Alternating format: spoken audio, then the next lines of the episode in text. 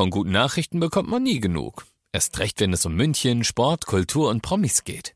Lesen Sie selbst gute Nachrichten. Heute in der Abendzeitung und auf abendzeitung.de. Abendzeitung. Die ist gut.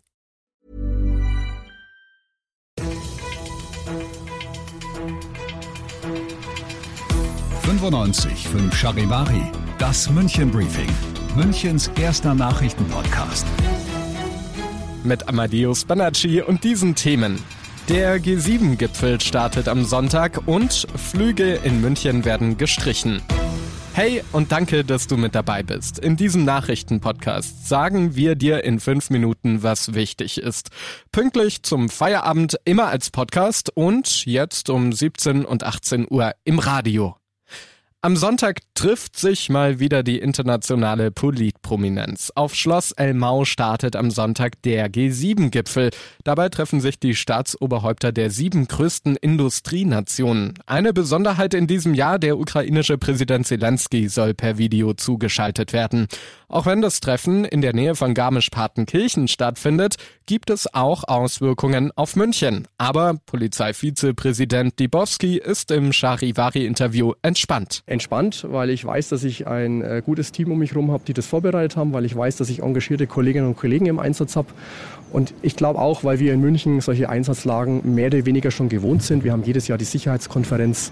Wir hatten letztes Jahr die IAA und ich glaube, wir sind da äh, gut aufgestellt. Trotzdem kann es natürlich zu Ausschreitungen kommen, aber auch hier weiß die Polizei natürlich, auf was sie sich einstellen muss. Ja, wir rechnen mit ähm, dem sogenannten schwarzen Block. Das sind Angehörige der linken Szene, die sich insbesondere gegen Kapitalismus äh, aussprechen.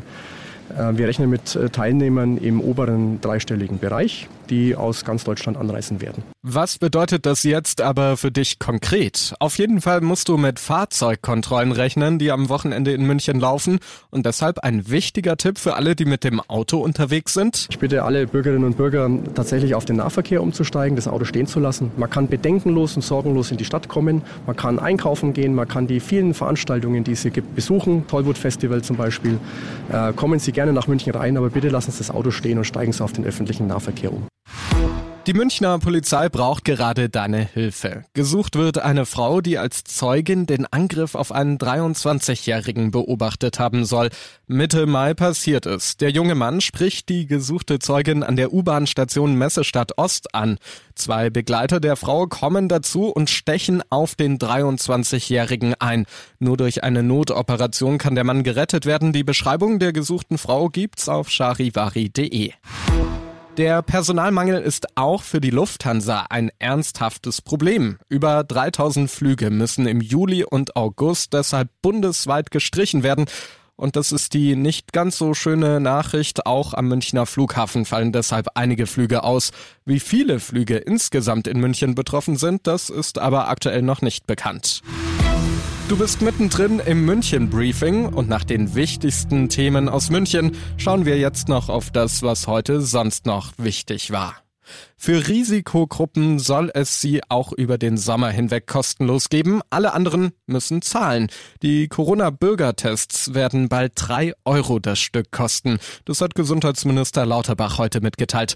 Die Regelung soll ab nächster Woche Donnerstag bereits gelten. Charivari-Reporterin Michelle Gradell hat die Einzelheiten. Kostenlos bleiben die Tests für vulnerable Gruppen, Kinder bis fünf Jahre, Schwangere und Besucher von Kliniken und Pflegeheimen. Sie müssen aber einen Beleg für den Grund des Tests mitbringen. So sollen Betrugsfälle erschwert werden. Alle anderen, zum Beispiel Konzertbesucher, müssen bei einem Test drei Euro Eigenbeteiligung zahlen. Gesundheitsminister Lauterbach hätte gerne weiterhin kostenlose Tests für alle angeboten, die Kosten seien aber zu hoch.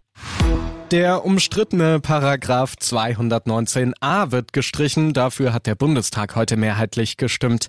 Ärzte dürfen damit in Zukunft ausführliche Informationen über Abtreibungen öffentlich anbieten, ohne Strafen befürchten zu müssen. Die Linke findet die Abschaffung gut. Allerdings geht der Partei der Schritt nicht weit genug.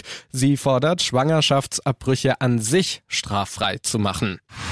Freitags ist bei uns immer Feel Good Friday und deshalb zum Start ins Wochenende natürlich noch eine schöne Meldung.